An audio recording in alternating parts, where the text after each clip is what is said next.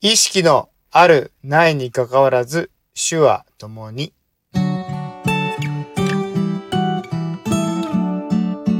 こんにちは、誠です。フォロージーザス。今日は創世記の39章全体です。え、ヨセフが兄弟に恨まれて、エジプトに売られて、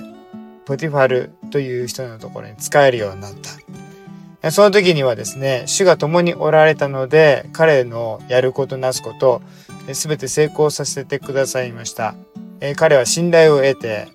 財産管理まで任されるようになるんですね。まあ、最終的には濡れ衣を着せられて、また牢屋に入れられてしまいます。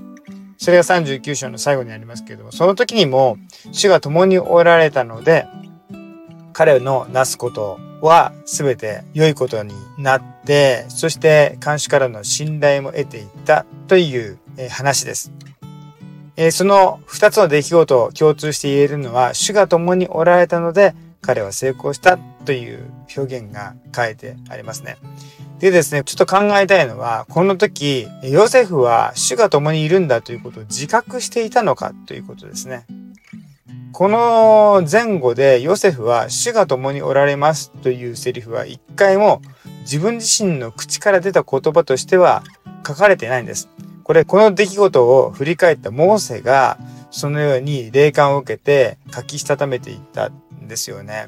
だから、肝心のヨセフはどれだけ主の臨在を自覚していたのかわかりません。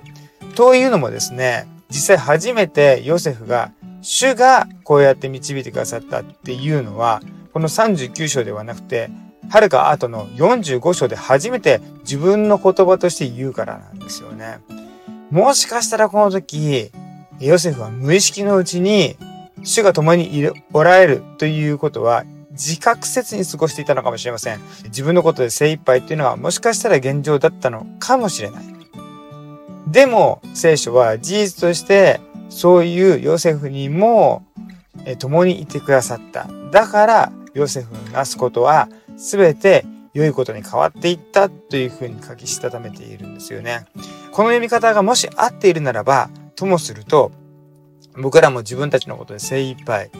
えー、イエス様のことを信じている、神様のことを信じている。でも、いつも神様が共にいてくださるという自覚ははっきり言ってない。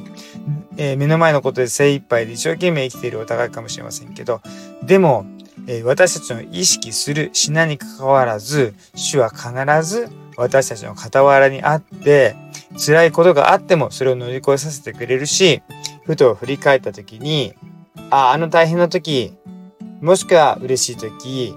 主は共にいてくださった。だから私は支えられていたんだ。乗り越えることができたんだ。えー、祝福を感じることができたんだ。そうやって振り返って、えー、主の臨在を見つめ直すということができたら幸いだと思います。祝福がいっぱいありますように。ではまた。